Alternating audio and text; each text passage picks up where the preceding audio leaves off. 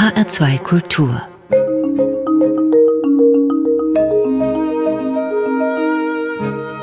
Doppelkopf Heute am Tisch mit Philipp Blom. Gastgeber ist Andreas Bomba. Philipp Blom ist Historiker und schreibt Bücher. Das tun alle Historiker, aber nicht in der Art, wie Sie schreiben, Herr Blom. Ich würde Sie diese Bücher lieber Romane nennen. Aber wir kommen darauf. Zunächst das Rezensionswesen teilt gewöhnlich ein, hier Belletristik, schöne Literatur, inklusive Lyrik, dort das Sachbuch. Wo werden Sie rezensiert, Herr Blom, und wo würden Sie gerne rezensiert werden? Ach, wissen Sie, das mit dem Feuilleton ist so eine Sache. Viele meiner Bücher werden im Feuilleton besprochen, besonders meine historischen Bücher. Ich habe jetzt aber eine Sünde begangen. Ich bin ein Historiker auf Abwägen. Das bin ich schon lange gewesen, weil ich mich als Historiker inzwischen genauso viel mit der Zukunft auseinandersetze wie mit der Vergangenheit. Aber hier habe ich mich mitten in die Vergangenheit gestürzt und ich habe einfach eine Geschichte erzählt ohne besonders clever sein zu wollen, ohne eine kulturelle Bedeutung zu forcieren. Ich will einfach eine Geschichte erzählen, die spannend ist. Das nennt man dann etwas abschätzig einen historischen Roman und den rezensiert man nicht, weil das ein bisschen Pfui ist. Mhm. Ich finde historische Roman überhaupt nicht abschätzig, sondern ich lese gerne historische Bücher und möchte, dass ich sie verstehe und dass ich auch gefesselt werde über die Fakten hinaus. Also da kommen ja oft auch Menschen vor, die mir begegnen und die mich ansprechen sollen und mit denen ich in Kontakt treten will. Warum soll das abschätzig sein? Das ist ein bisschen eine deutsche Krankheit. In Großbritannien oder im englischen Sprachbereich ist das nicht so. Aber historische Romane, das klingt so ein bisschen anrüchig, das klingt so ein bisschen nach Kitsch. Ich muss gestehen, was mich betrifft, gibt es nur gute und schlechte Romane, gibt es nur Romane, die mich hineinkippen lassen in diese Welt und nicht. Und mir ist es ziemlich egal, wann und wo sie spielen.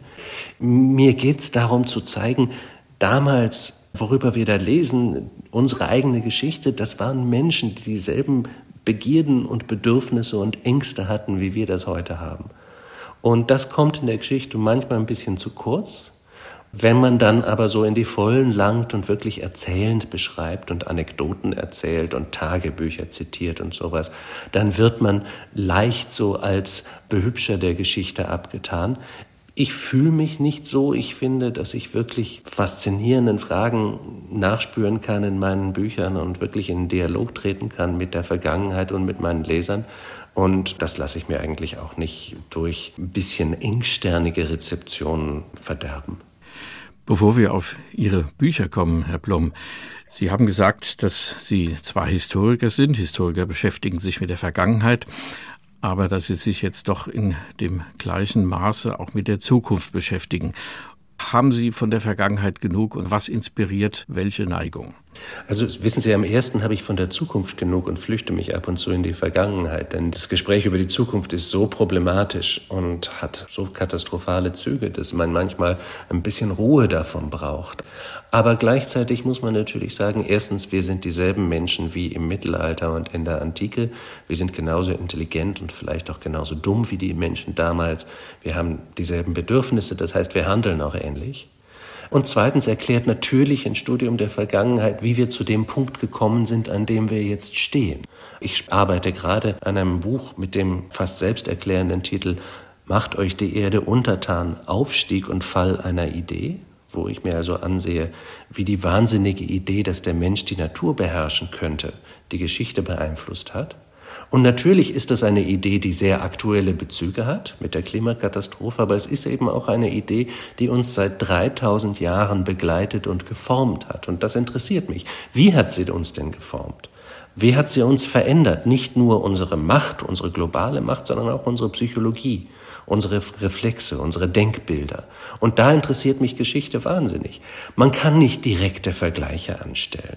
Aber man kann schon sehen, dass gewisse Dinge eine gewisse Stabilität haben, dass Menschen genauso kollektiv ängstlich sind, dass Menschen genauso, wenn sie sich in die Enge gedrängt fühlen, aggressiv werden, wie übrigens auch andere Tiere das tun. Das heißt, natürlich gibt es Ähnlichkeiten, aber direkte Vergleiche sind immer ein bisschen plattfüßig. Macht euch die Erde untertan, wenn wir schon darüber reden, Herr Blum. Das kommt ja vor in der Schöpfungsgeschichte. Das ist. Ja, das ist Gottes Auftrag an Adam und Eva. Ja. Wo kommt denn das aber her? Es hat ja jemand die Schöpfungsgeschichte aufgeschrieben. Ich hätte fast gesagt, Herr Bomber, dann müssen Sie mein nächstes Buch lesen. Aber diese Idee ist viel älter. Das erste Zeichen von ihr, was wir haben, ist die erste Geschichte, die sich die Menschheit erzählt und aufgeschrieben hat, nämlich das Gilgamesch-Epos. Diese Geschichte formt unsere Kultur, zuerst die von Westasien, dann die von Europa und dann die des ganzen Globus, auf eine unglaublich subtile und starke Weise. Das ist Ideengeschichte, das gilt als sehr akademisch, aber ich finde das eigentlich gar nicht akademisch. Es forscht einfach der Tatsache hinterher, wie wir eigentlich gebaut sind, in was für Furchen unsere Gefühle und unsere Gedanken laufen, weil unsere Kultur uns das beigebracht hat und wie vielleicht auch die Alternativen aussehen. Ihr letztes Buch, Herr Blum, im Jahre 2021 erschienen, also noch relativ neu, heißt Diebe des Lichts. Sie haben vorhin gesagt, das ist ein Ausflug in den Roman. Da geht es ja auch um einen Menschen. Es spielt im frühen 17. Jahrhundert, also so um das Jahr 1600 herum. Und dieser Mensch, ein Maler, der ist auf der Flucht und auf der Suche zugleich. Er erfindet neue Formen, er überzeugt verstockte Kirchenfürsten davon, ihn zu engagieren, ihm als Maler auch zu vertrauen und er hat fürchterliche Schicksale zu erleiden. Diebe des Lichts. Zunächst mal, wo kommt der Titel eigentlich her? Der Titel, ich muss gestehen, der kommt nicht von mir. Das passiert manchmal, dass man als Autor einen Titel hat und dass dann jemand anders sagt, aber eigentlich wäre doch dieser Titel voll toll. Ich fand ihn auch sehr gut, weil er wunderbare Bilder im Kopf entstehen lässt. Und dass natürlich auch sich diese beiden Diebe, diese beiden Brüder, nämlich das Licht des Glücks versuchen zu stehlen, das ihnen eigentlich nicht zusteht, weil sie Flüchtlinge sind also damit habe ich dann schon eine Menge verbinden können. Und es geht um einen Maler und seinen Gehilfen, der einer ganzen Reihe von Persönlichkeiten begegnet. Zunächst in Rom, dann in Neapel, später in Sizilien, also in einer Welt, die wir nachher noch ein bisschen uns näher betrachten wollen. Wie viel Wahrheit steckt denn in dieser Person? Oder ist es einfach eine Zeitbeschreibung, die sich sozusagen konzentriert in dieser Person? Ja, Sander, der Held, ist eine erfundene Person, aber er ist, glaube ich, relativ dicht an vielen Schicksalen der damaligen Zeit. Ich meine, es sind viele Maler aus den Niederlanden nach Italien gegangen, um dort ihr Glück zu suchen. Es sind viele Menschen Opfer des spanisch-niederländischen Krieges in der damaligen Zeit geworden. Und die Maler, die in Rom gearbeitet haben, die haben ungefähr so gearbeitet und die Dinge gemalt, die mein Maler tatsächlich malt. Aber er ist eine erfundene Figur. Aber er begegnet im Laufe des Romans einigen Figuren, die nicht erfunden sind. Die spielen keine wichtige Rolle in dem Roman, aber wissen Sie, letztendlich ist die Unterscheidung zwischen Roman und historischem Buch, die liegt ja nur daran, dass ich im historischen Buch Fußnoten haben muss wo ich beweisen kann, dass ich, was ich sage, auch wirklich dokumentierbar ist. Und es erinnert mich ein bisschen daran, auch die Befreiung, die ich gefühlt habe, diesen Roman zu schreiben. Der Geiger Yehudi Menuhin, der hat als älterer Mann angefangen zu dirigieren und wurde danach gefragt und er hat gesagt, ich empfinde das als unglaublich befreiend. In meinem normalen Leben als Geiger kämpfe ich auf dem Griffbrett um Millimeter und jetzt kann ich meine Arme frei durch die Luft bewegen. Und so ungefähr ist das, wenn man einen Roman schreibt und auf einmal nicht mehr beweisen muss, dass man einen Brief gefunden hat, der genau das zeigt, sondern einfach sagen kann, ich bin mir sicher, in so einer Situation würde mein Held so reagieren. Das ist wunderbar befreiend, aber natürlich versucht es auch der Zeit Gerechtigkeit anzutun. Also es ist ein Buch, das auch sehr brutale, sehr harte Dinge beschreibt, Eben weil die Zeit damals so war und weil man sich damals diesen Dingen nicht entziehen konnte. Ich meine, noch Mozart beschreibt, dass er auf einer Tournee als, ich glaube, 15-jähriger Junge an einem freien Nachmittag auf eine Hinrichtung mitgenommen wird, weil das so eine Art Belustigung ist. Menschen haben damals anders gefühlt und anders gehandelt und ich glaube, ohne die Brutalität, aber auch die eben sozusagen als Gegenbild umso brennendere Schönheit zu begreifen, die die Menschen damals um sich herum gesehen haben, kann man auch nicht begreifen, wie Menschen damals gehandelt und gefühlt haben. Sie haben Musik mitgebracht, wie das üblich ist in dieser Sendung, Herr Blom. Und jetzt schlage ich vor, dass wir als erstes Stück dieses Responsorium von Carlo Gesualdo spielen. Gesualdo ist eine der Figuren, die vorkommen in ihrem Roman. Ein außergewöhnlicher Komponist, der Harmonien aneinander gefügt hat in seinen mehrstimmigen Madrigalen und eben auch in diesen geistlichen Stücken, die für die damalige Zeit ungeheuerlich waren. Es ist eine wahnsinnige Musik, die Gesualdo schreibt. Sie hat Harmonien drin, die in der Zeit eigentlich gar nicht vorkommen dürfen. Man sieht ihn immer, immer als Vater der Zwölftonmusik. Aber gleichzeitig ist es eine Musik, die seine eigenen inneren Konflikte, glaube ich, sehr stark abbildet. Das kann man bei ihm sagen. Er hatte ein sehr dramatisches Leben, viel dramatischer, als jeder Schriftsteller es je wagen würde, sich einzubilden. Er hat seine Frau sehr grausam umbringen lassen und hat dann sein ganzes restliches Leben mit Paranoia und Schuldgefühlen gelebt und sich jeden Tag schlagen lassen und heiße Gebete gegen Himmel geschickt.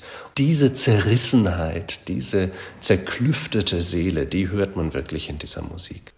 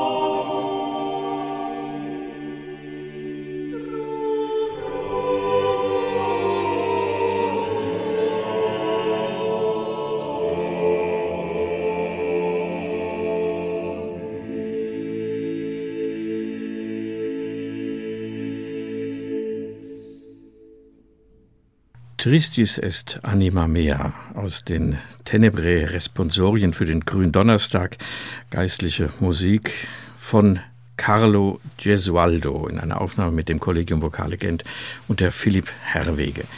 Zu Gast in Doppelkopf in H2 Kultur ist Philipp Blom, Historiker, Schriftsteller und Autor dieses Buchs Diebe des Lichts, über das wir, Herr Blom, gerade gesprochen haben. Sie haben diese Gewalt angesprochen. Also es geht um das Jahr 1600 herum, also der Beginn des 17. Jahrhunderts, den Krieg in Spanien, vor dem der Maler Sander flieht mit seinem Bruder. Sie haben fürchterliches erlebt und Sie beschreiben das auch ziemlich drastisch. Die Menschen lebten in großen Städten in fürchterlichen Verhältnissen, in Schlamm und Finsternis und Gestank. Korruption herrschte, Menschenhandel. Das ist realistisch. Naja, diese Beschreibungen sind realistisch, natürlich. Also erstmal habe ich sie zum Teil von historischen Beschreibungen genommen, aber Sie können sie auch immer wieder in der damaligen Zeit wiederfinden, in Augenzeugenberichten, in Gerichtsdokumenten etc.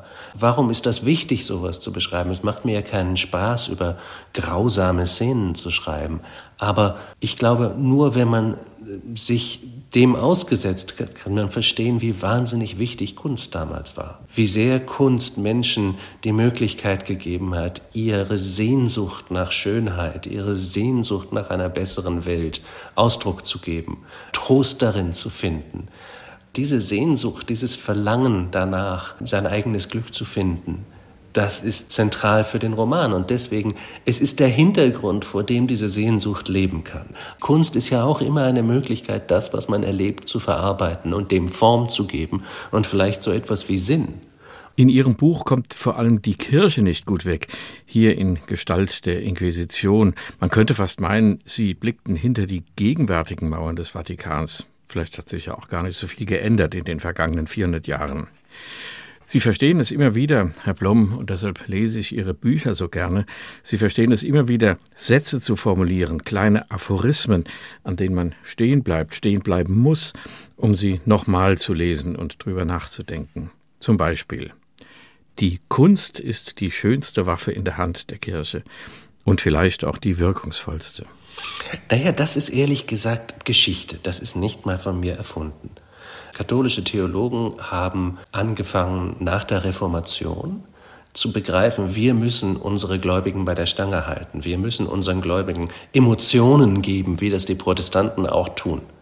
Und deswegen haben sie angefangen, in der sogenannten Gegenreformation Kunst zu machen, die sehr emotional war, die zum Beispiel die Leiden der Märtyrer so stark zeigte, wie das zum Beispiel Caravaggio tut, wo man wirklich jeden einzelnen Blutstropfen und die schmerzverzerrten Minen sieht und das fast hyperrealistisch gemalt ist.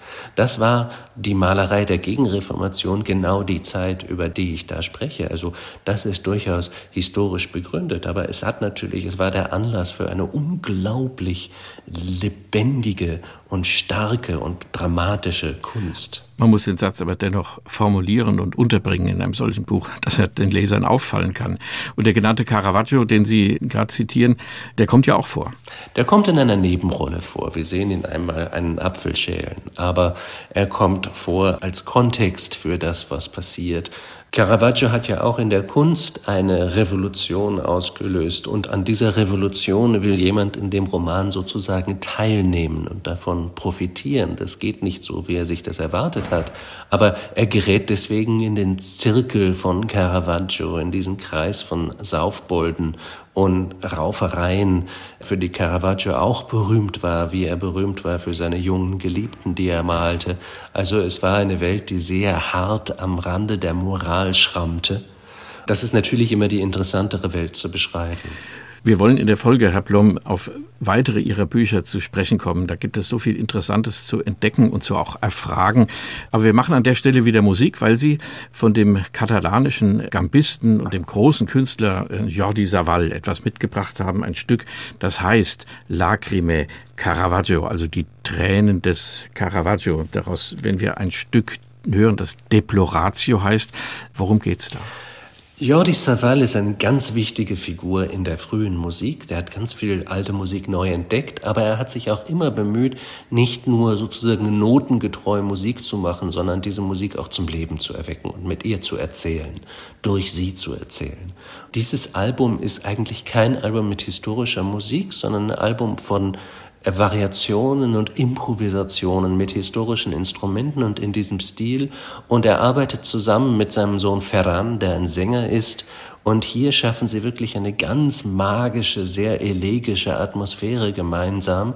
Also eine Improvisation zwischen Vater und Sohn, die aber auch für mich die Atmosphäre dieses Romans Diebe des Lichts sehr stark widerspiegelt. Ich habe das immer und immer wieder gehört, als ich geschrieben habe.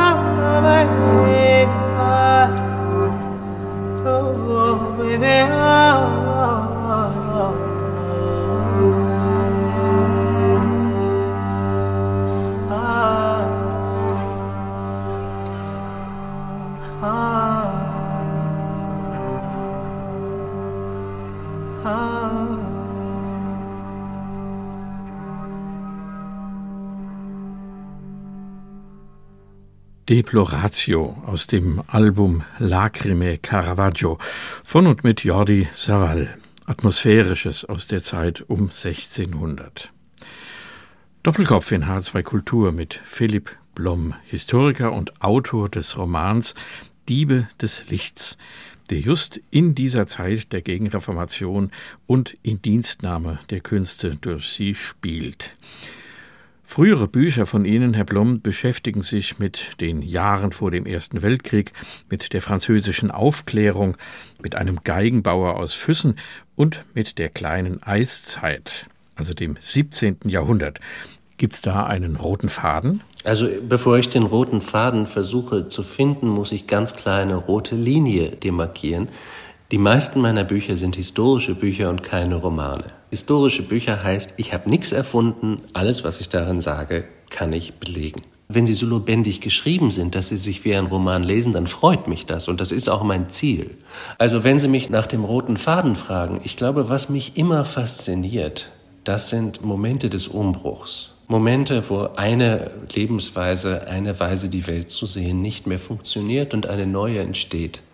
Das sehen wir in der Aufklärung, das sehen wir in der Zeit vor dem Ersten Weltkrieg und eben nicht so sehr danach. Das sehen wir aber auch im Leben heute. Wir leben heute in einer Zeit, in der ein System zu Ende geht und ein anderes entsteht. Wir kennen dieses andere noch nicht, aber wir wissen, dass wir durch ewiges Wachstum und immer mehr Verbrauch an fossilen Brennstoffen nicht weiterkommen werden. Das heißt, auch hier sind wir wirklich vor einer echten Zeitenwende, vor einer enormen Revolution. Das wollen wir noch nicht so recht wahrhaben, aber ich glaube zumindest, dass das so sein wird. Also Umbruchmomente und die Einflüsse und auch die Menschen, die diese Momente prägen, das ist das, was mich immer interessiert. Revolution ist Weltuntergang, aber nicht das Ende. Es geht etwas Neues aus ihr hervor. Verstehe ich das richtig? Ich glaube, es bedeutet immer beides. Also die französische Revolution war ein Weltuntergang der aristokratischen Welt von davor und natürlich eine ganz neue Projektion von möglichen Gesellschaften mit all ihren Problemen übrigens, denn auch von zukünftigen Diktaturen. Aber das ist ja auch leider das Kennzeichen von Revolutionen, dass sie immer von Idealisten begonnen und von Banditen beendet werden. Also ich meine keine politische Revolution. Ich meine ehrlich gesagt, also wenn wir auf heute schauen, etwas viel Größeres als eine politische Revolution. Ich habe Ihnen am Anfang unseres Gesprächs gesagt, ich arbeite an diesem Buch, das heißt Macht euch die Erde untertan, Aufstieg und Fall einer Idee. Und diese Idee, dass wir die Natur beherrschen können, die Idee, dass wir Menschen über und außerhalb der Natur stehen, die hat uns jetzt mehr als 3000 Jahre lang begleitet und geformt. Und diese Idee mündet in der Klimakatastrophe, mündet darin, dass der Einfluss, den wir auf die Natur genommen haben, so groß ist, dass wir natürliche Systeme beendet haben und jetzt unser eigenes Überleben bedrohen. Und das heißt, daraus wenn es eine konstruktive Antwort gibt und nicht nur sozusagen das Rennen zur Klippe, dann kann diese konstruktive Antwort nur sein, aufzugeben, zu denken, dass wir über der Natur stehen und uns ganz radikal neu zu denken als ein Teil der Natur, und zwar als kein besonders wichtiger Teil der Natur. Und das ist eine immense Revolution, vor der wir stehen. Ich habe Ihr Buch Die Welt aus den Angeln vor mir, eine Geschichte der kleinen Eiszeit von 1570 bis 1700. Ist das so ein bisschen ein Muster, wie die Menschheit, die ja damals noch viel kleiner und auch deren Perspektive viel begrenzter war, nämlich auf ihre eigene Umgebung und nicht darüber hinaus, ist das so eine Folie dessen, wie Menschen mit solchen Phänomenen umgehen? Damals war man ja der Sache noch viel mehr ausgesetzt. Heute glaubt man ja zu wissen, wie man aus der Situation rauskommt. Damals glaube ich nicht. Es ist eine Folie mit Einschränkungen. Also die Weltgesellschaften damals waren völlig anders. Sie waren noch sehr stark religiös konnotiert. Es gab noch keine wissenschaftliche Methode. Man hat noch nicht begriffen, dass die kleine Eiszeit ein Klimaereignis war. Man hat das nur lokal gesehen. Natürlich gab es viele Unterschiede, aber es gibt auch eine Gemeinsamkeit und das ist, wir haben hier erst vor relativ kurzer Zeit angefangen, wirklich ernst zu nehmen, dass sich Geschichte eben nicht nur zwischen Menschen abspielt und sozusagen nach der Idee, dass wir frei und rational handeln und unser Schicksal gestalten, so ein bisschen nach Hegel, sondern dass wir gesehen haben, wir sind abhängig von unseren natürlichen Bedingungen, wir sind abhängig von unserer natürlichen Umgebung und wir leben natürlich im Austausch mit ihr. Wie soll es denn auch anders sein? Und das heißt zum Beispiel, wenn sich die klimatischen Bedingungen ändern, dann werden sich auch die Gesellschaften verändern müssen. Und das versuche ich zu zeigen für die kleine Eiszeit. Der Temperatursturz der damaligen Zeit resultierte in einer Krise der Landwirtschaft und damit natürlich in einer Krise der Gesellschaft, die auf Landwirtschaft beruhte, auch in einer Krise der Städte, die 100 Prozent Inflation hatten, weil Korn so teuer wurde, auch in einer Krise des Adels, weil der kein Steueraufkommen mehr hatte und damit dann auch in einer Krise der gesamten Gesellschaft und der Weltsicht dieser Gesellschaft. Die Weltsicht war gewesen, wir beten und Gott gibt uns zu essen. Und auf einmal gab Gott nicht mehr zu essen. oder nicht mehr genug oder nicht mehr jedes Jahr. Die ersten Antworten auf die kleine Eiszeit, also es wurde zwei Grad kälter, wir sprechen über das 16. Jahrhundert, die ersten Antworten sind selbstverständlich religiös. Die Menschen beten, machen Prozessionen, sie geißeln sich und sie verbrennen Hexen nach jeder schlechten Ernte. Das hat auf das Klima nicht so viel Einfluss und bringt auch keine besseren Ernten. Und auf einmal funktioniert eine kulturelle Antwort nicht mehr, wenn sie denn je funktioniert hat.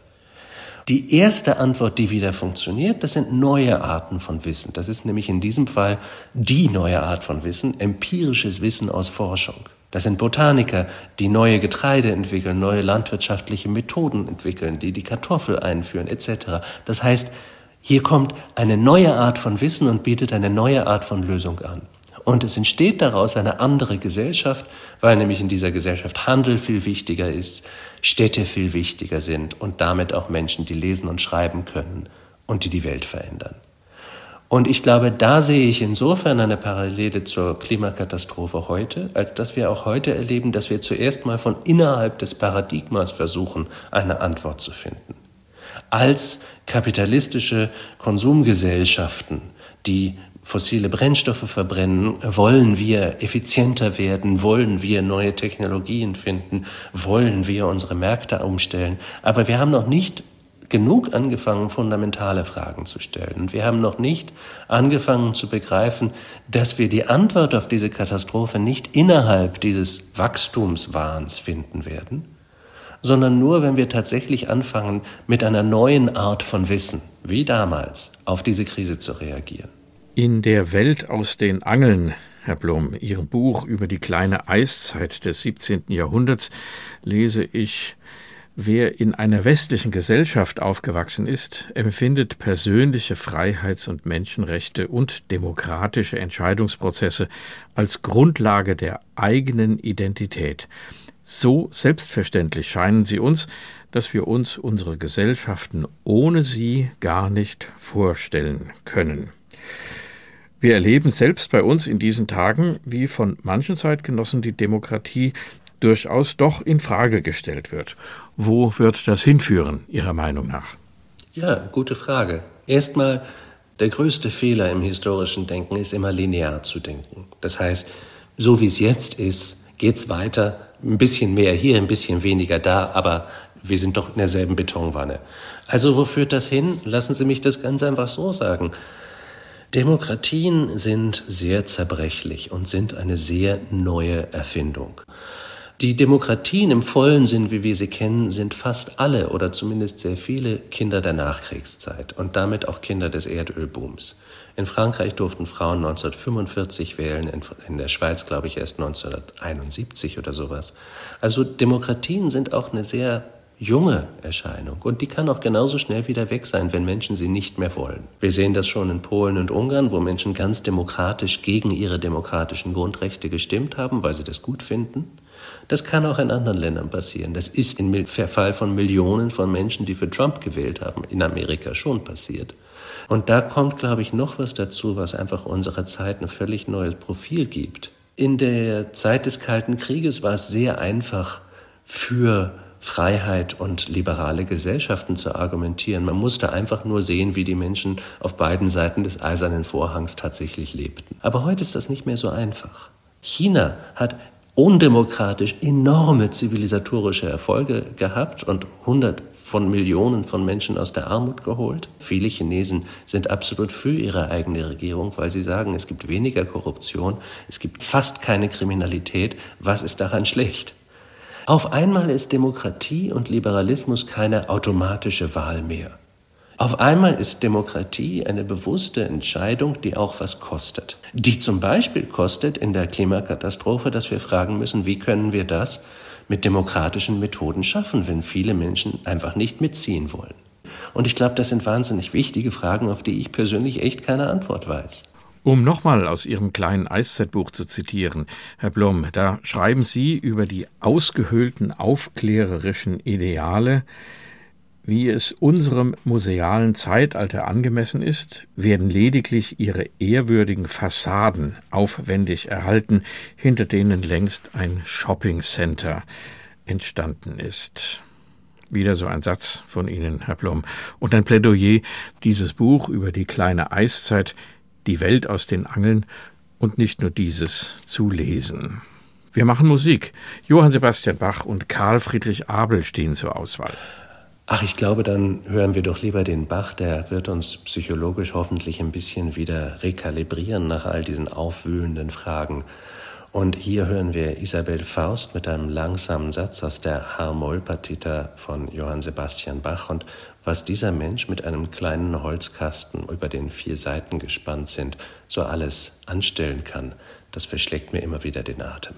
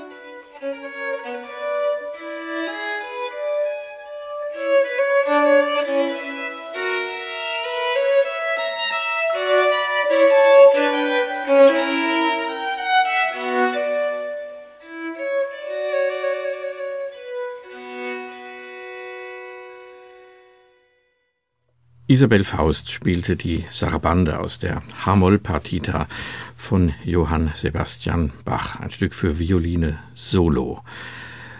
Philipp Blom hat sich gewünscht, zu Gast in Doppelkopf in H2 Kultur. Wir kommen schon zur letzten Runde unseres Gesprächs, Herr Blom, und haben noch so viele Bücher, die Sie geschrieben haben, gar nicht berührt. Aber hier sind wir ganz nah dran an einem, nämlich an dem Buch Eine italienische Reise auf den Spuren des Auswanderers von 2018. Da geht es um eine Geige, und zwar Ihre. Sie spielen Geige. Ich spiele Geige, seit ich sechs bin. Irgendwann wollte ich mal Geiger werden, bin sehr froh, dass das nicht passiert ist. Aber ich spiele noch immer jeden Tag. Ich übe eine Stunde oder sowas, spiele mit Freunden und ähm, das ist für mich so eine Art ja, also andere Leute gehen meditieren oder gehen laufen oder sowas, aber das ist auch eine Art von Selbstversenkung. Es ist schön, wenn ich danach ein Stück ein bisschen besser spielen kann und gleichzeitig öffnet es auch neue Landschaften und neue Arten von Freiheit. Nur als Musiker und als Künstler lernt man, Freiheit kann man erst haben und entfalten, wenn man die Technik beherrscht. Und dann haben Sie eine Geige entdeckt und schreiben darüber ein Buch und das Buch geht los mit nicht etwa der Musik oder dem Geigenspiel, sondern mit den Handwerkern, die diese Geigen bauen. Wo kommt das Holz her? Was hat die Geige mit Italien zu tun? Und dann lernt man das Füssen eine Hauptstadt des Geigenbaus war. Also selbst mich, der sich mit Musik so ein bisschen auskennt, wenigstens hat das alles total überrascht. Das haben Sie dann erforscht. Ja, das ist, ich meine, Geschichte ist überraschend und das ist ja auch das Schöne dran. Und diese Geige, die ich entdeckt habe, die 300 Jahre alt ist, übrigens nicht wahnsinnig wertvoll, aber doch ein schönes und besonders ein schön klingendes Instrument. Als ich sie in die Hand nahm, da sagte der Geigenhändler, ja, das ist ein ganz interessantes Instrument, das wurde um 1700 in Italien gebaut, aber von einem Deutschen. Da habe ich ihn gefragt, woher weißt du das? Und da hat er mir gezeigt, also dies und jenes konnte man damals nur in Italien, aber hier und da sieht man, der Mensch muss in Deutschland gelernt haben und zwar wahrscheinlich in Füssen. Das hat mich fasziniert, dass so ein kleiner Gegenstand, der für ein Laienauge aussieht wie 10.000 andere, eine so präzise Geschichte erzählen kann. Und ich dachte mir dann, na, vielleicht lässt sich herausfinden, wer dieser Meister war, denn es gibt andere Instrumente, die kann man vergleichen und wenn die bekannt sind, dann kann man das da tun. Aber was mich auch immer mehr einfach faszinierte, wieder, wie gesagt, Geschichte ist ja was Lebendiges. Wie hat dieser Mensch gelebt? Auch wenn ich, ob ich jetzt weiß, was sein Geburtstag war und was, wie genau er geheißen hat oder nicht, es gab Jahrhunderte davon, die über die Jahrzehnte und Jahrhunderte die Reise gemacht haben von Süddeutschland nach Norditalien, weil sie arm waren, die als Handwerker gearbeitet haben, oft als Instrumentenbauer und deren Leben zu rekonstruieren. Also eigentlich sah ich mich dann vor die Herausforderung gestellt, die Biografie eines Unbekannten zu schreiben. Ich habe dieses Buch befreundeten Musikern und Musikerinnen geschenkt, auch gerade aus der Fraktion, die Geige spielen und auf historisch informierte Art sagen, ja, wir müssen die Quellen kennen, wir müssen so viel wissen über die Zeit, dann können wir die Musik richtig spielen. Alles das, was in diesem Buch steht, Herr Blom, was Sie geschrieben haben, das wussten die nicht. Zum Beispiel diese Form des Geigenbaus, was Sie sagen, das geht nur in Italien, das konnten die nur nördlich der Alpen und wie das Holz nach Italien gekommen ist und alles das. Also Sie sehen, da gibt es, auch wenn es ein historisches Buch ist, auch für die Menschen, die historisch informiert Musik machen wollen, immer noch viel Stoff, der vielleicht auch dann auf Interpretationen Auswirkungen hat wahnsinnig viel Stoff, natürlich, weil es immer interessant ist, einfach nach Verbindungen zu suchen. Und wenn man Verbindungen folgt, entdeckt man eigentlich immer überraschende Dinge.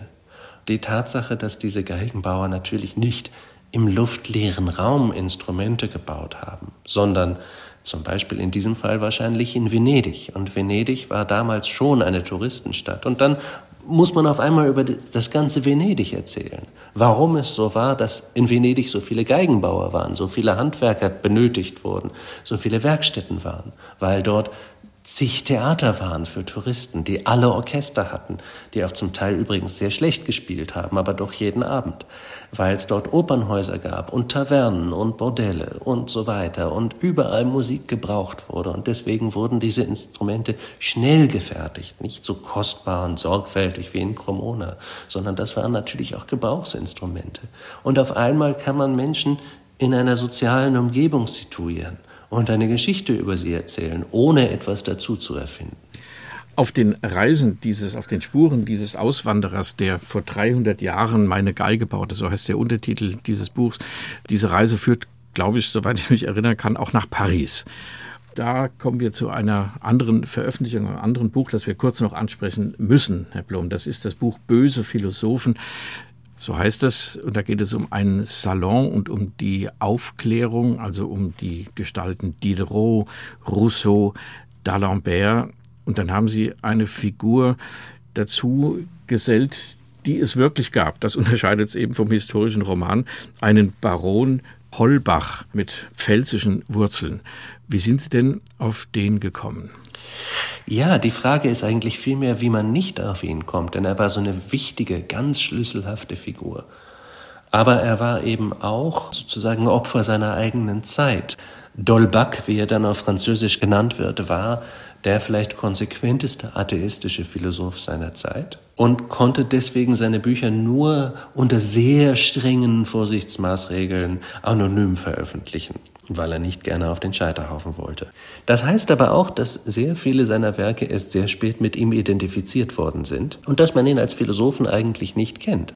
Man kennt seine philosophischen Werke, das System der Natur oder das entschleierte Christentum, aber das wurde lange nicht mit Dolbach verbunden und man darf etwas anderes nicht vergessen. Ich meine, seinem Freund Diderot ging es ja nicht wesentlich besser. Der wurde dann als Romancier und Enzyklopädist abgetan, aber dass er eigentlich einer der besten philosophischen Köpfe der Aufklärung war, das wissen wenige, weil die Aufklärung, die wir heute geerbt haben, das ist eigentlich eine Kreatur des 19. Jahrhunderts. Das ist eine Kreatur der universitären Philosophiegeschichte des 19. Jahrhunderts, die halt Kant und Voltaire und Descartes und solche Leute in den Vordergrund gestellt hat und andere Leute, die einfach den Erwartungen des 19. Jahrhunderts und der bürgerlichen Fraktion nicht so entsprachen, die Atheisten waren, die zu radikal und zu skandalös waren, die hat man in diese Philosophiegeschichten sehr wenig aufgenommen und ehrlich gesagt, wir baden das immer noch aus, denn einige der aufregendsten Stimmen dieser Zeit